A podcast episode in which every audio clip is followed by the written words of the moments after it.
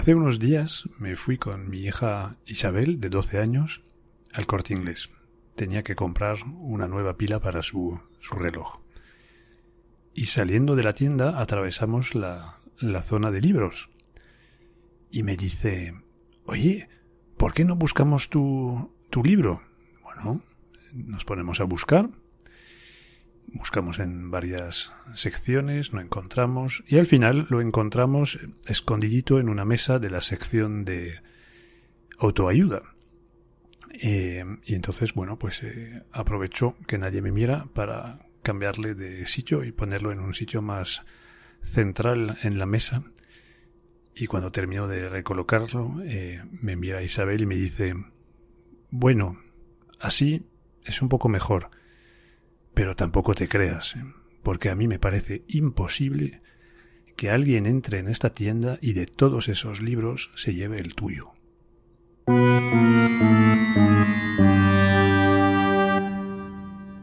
Momento de choque con la realidad. Y tiene toda la razón. Es muy improbable que alguien entre en el corte inglés o en cualquier librería y entre los cientos de libros que hay, elija distraídos. Y te cuento todo esto para pedirte un poco de apoyo. Si tú lo has leído y te ha gustado, o si eres un fiel eh, del podcast y te gusta esta temática, pues no dudes en, recomendarlo, porque al final nuestra batalla del pensamiento crítico empieza por, por uno mismo, mirándose al espejo e intentando pensar más y mejor, pero por supuesto si queremos que esto produzca un cambio en la sociedad, pues tenemos que ser un poco militantes e intentar que más gente se suma a este esfuerzo de fortalecer el pensamiento crítico. Así que no te cortes, no te cortes y no dudes ni un instante en recomendar distraídos a tus amigos. Muchas gracias.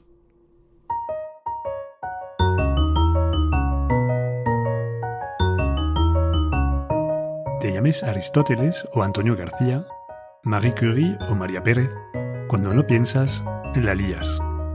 Todos necesitamos un espacio donde entrenar y fortalecer nuestro pensamiento crítico. Esto es, tu rincón de pensar.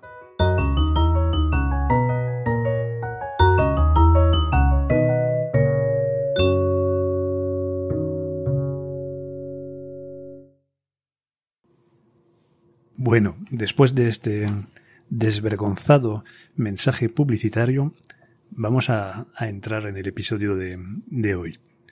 Em, no sé si, lo recuerdas, y lo digo para los oyentes de España, pero es un debate que seguramente ha, ocurrido también en otros países del otro lado del océano, es que ha habido una tensión muy fuerte últimamente con la pérdida de peso de la asignatura de filosofía en el, en el temario de, de los colegios de, estudios secundarios.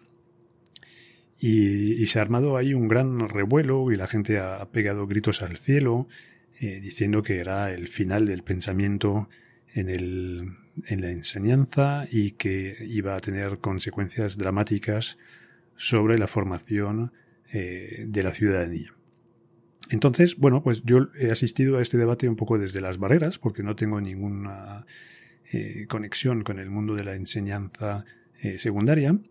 Em, pero si al principio estaba muy, muy de acuerdo con este, este calentón y muy eh, sulfurado por esta medida, después lo, lo, pensé mejor y me di cuenta de que a lo mejor era un gesto un tanto impulsivo me voy a, explicar.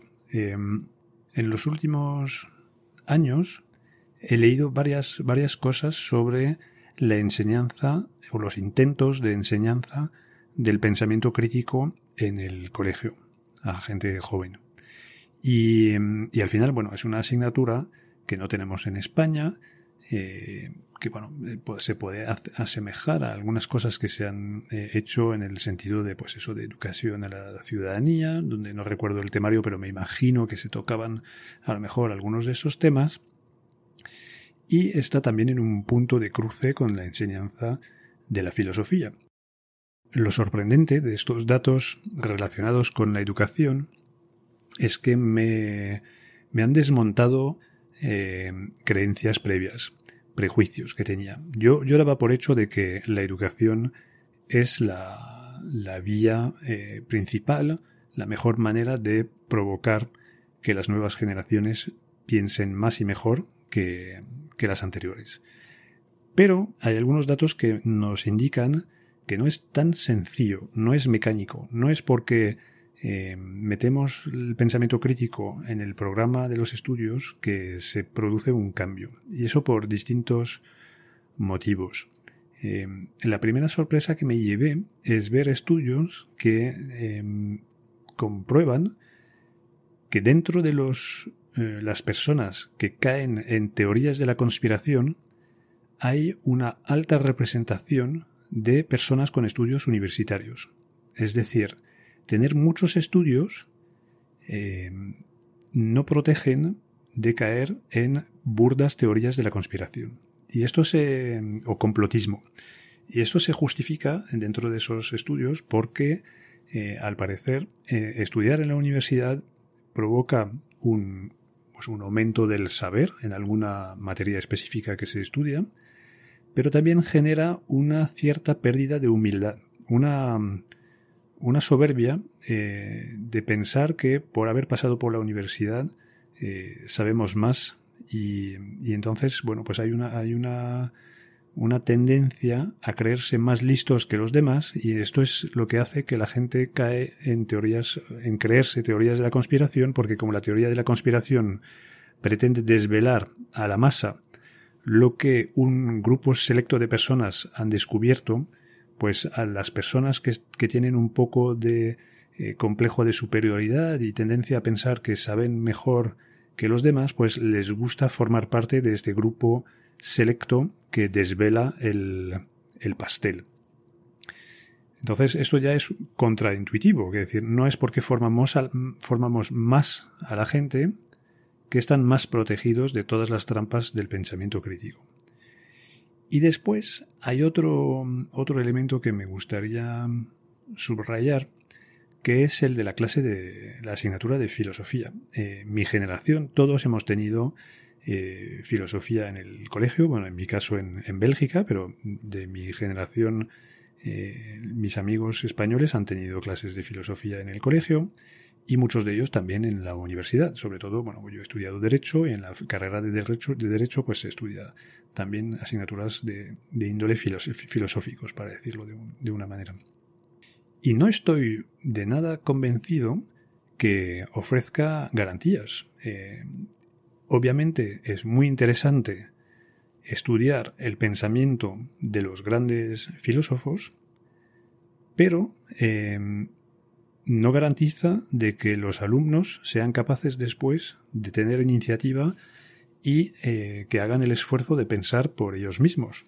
Yo lo he visto, por ejemplo, mis dos hijas mayores también han tenido la clase de filosofía y cuando hablo con ellas, eh, lo que se quedan de su clase de filosofía es eh, pues un, un sufrimiento, entre comillas, eh, sobre todo más para una que para la otra, porque hay una que, es, que le gustan las materias, literarias y la otra nada, pero mm, ellas tienen el recuerdo de haber tenido que hacer codo, de haber tenido que memorizar eh, pues eh, los principios del pensamiento de Aristóteles, los principios del pensamiento de Kant, cosas muy complejas vistas en poco tiempo y que se quedan en, conceptos básicos que a veces no entienden y que el profesor no tiene tiempo de explicar y que simplemente para aprobar el examen eh, se memorizan. Entonces, bueno, yo creo que todo no está, no está mal. Eh, creo que para pensar está bien eh, tener algún acercamiento al lenguaje filosófico, tener recuerdos aunque sean superficiales y que se puedan difuminar en el tiempo, porque claro, ya sabemos que lo que se aprende de memorieta, pues después de la selectividad se difumina bastante rápido. Pero bueno, algunas bases tienen. Lo que me preocupa es que estas asignaturas, eh, y eso hay que asumirlo, de momento no han sido diseñadas para fomentar el pensamiento propio y original. Entonces, Ahí también me meto en un terreno un poco resbaladizo, porque últimamente hay mucha tendencia a fomentar en el colegio que los alumnos descubran todo por sí mismo, que reinventen la rueda, que piensen desde una hoja en blanco. A mí me parece esto en general una pérdida importante de tiempo. Yo soy de esas personas que todavía piensan que las bases hay que aprenderlas, hay que aprenderlas, hay que memorizarlas eh, y en un segundo tiempo hay que aprender a utilizar esas herramientas y a, y a empoderarse y a adueñarse de su nuevo conocimiento. Pero lo uno no va sin el otro. En el caso concreto de la filosofía, si queremos que la filosofía sirva de algo para formar a personas capaces de pensar, hay que reservar dos tiempos en esta asignatura. Un tiempo para descubrir el pensamiento de ilustres pensadores, a lo mejor reducir el número de pensadores para profundizar un poquito más, descubrir la complejidad de los temas, de unos cuantos temas, y después reservar un tiempo para invitar a los alumnos a usar estos nuevos eh, conocimientos en, en, el terreno del, pensamiento y de la filosofía. Y que tengan que pensar, que tengan que confrontar estas, estos pensamientos de filósofos eh, reconocidos en relación con situaciones de su vida, de su vida diaria. Yo creo que los, el uno no va sin el otro. Y si entonces defender con uñas y dientes una asignatura de filosofía que es de pura memorización y restitución, tampoco creo que sea eh, la panacea. Eh, yo creo que es fundamental eh, balancear, equilibrar bien este tipo de asignaturas para no dejar que el alumno reinvente la rueda o se crea más listo que, Aristóteles o que Kant, pero que desde la humildad de haber descubierto los contenidos, algunos contenidos de esos pensadores, sea capaz de arriesgarse a pensar, de construir un pensamiento, de tener que redactar disertaciones sobre temas eh, de actualidad, eh, bueno, de actualidad o temas de civilización, temas que nos ocupan eh, como sociedad desde hace décadas, pues la eutanasia, el transhumanismo, el aborto, eh, la pena de muerte, yo que sé, hay muchos temas que se pueden trabajar y que los alumnos tengan realmente que profundizar en su propia manera de adueñarse de esos nuevos conceptos y que tengan que, tener un pensamiento original, o a lo mejor no tan original, pero eh, apropiado, hecho propio. Y, creo que en lo que hemos visto, en esta reacción visceral de, muchas personas en contra de la reforma, eh, creo que no estaba incluido todo esto. Entonces, yo, también soy un defensor de la filosofía en el colegio, pero sobre todo si tiene este equilibrio que permite que los alumnos descubran lo que se puede hacer con la filosofía, que no es una materia muerta que con unos libros que se deberían guardar en una estantería, que huelen a polvo y que tengan la sensación de que se les obliga a hacer algo inútil porque eh, hay que rellenar un, temario. No, no, es que es fundamental que vean que esas cosas tienen aplicaciones. Eh, las tenían en el siglo IV antes de Jesucristo y las siguen teniendo ahora. Eh, seguimos teniendo cuestiones morales, éticas, nos seguimos haciendo preguntas sobre eh, la manera de conocer la realidad, bueno, las cosas fundamentales y básicas de la filosofía eh, siguen completamente de actualidad. Entonces, los pensamientos de, sucesivos de todos los grandes pensadores son útiles, pero son útiles para una persona que piensa. Para alguien que no piensa, es, mm, me parece tan inútil como aprenderse de memorieta las respuestas al Trivial Pursuit, que no, no te garantiza ser una persona inteligente. Y en general, creo que esta pequeña reflexión que hago sobre este tema nos debe ayudar a reflexionar sobre el papel de la enseñanza.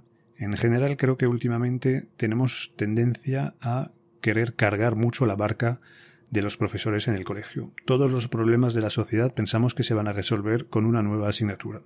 Yo veo muchas veces tweets que despiertan muchas interacciones sobre que, alrededor de cuál es la asignatura que te parece que hace falta en el colegio. Y ahí la, gente pues viene con imaginación al poder, eh, uno que pone empatía, cocina, eh, educación a las finanzas, mm, nutrición, bueno, de todo, de todo. Yo creo que el, el, colegio no tiene vocación a abarcar todo lo necesario para, para vivir bien, eh, nos tenemos que limitar a algunas cosas y sobre todo las tenemos que enfocar bien eh, y diferenciar entre las materias donde nos interesa transmitir un saber, un conocimiento que después podrá ser transformado en saber hacer y algunas materias donde en el mismo colegio queremos tocar los dos aspectos, el saber y el saber hacer. Y eso yo creo que es el caso concreto del pensamiento crítico y del pensamiento en general. Si queremos trabajar el pensamiento en el colegio, es fundamental que no se transmita que es un one shot, una de esas asignaturas que lo aprendes, lo apruebas y entonces vas eh, equipado para toda tu, toda tu vida. No, no, es que si, si aprendemos sobre pensamiento, lo fundamental que tenemos que aprender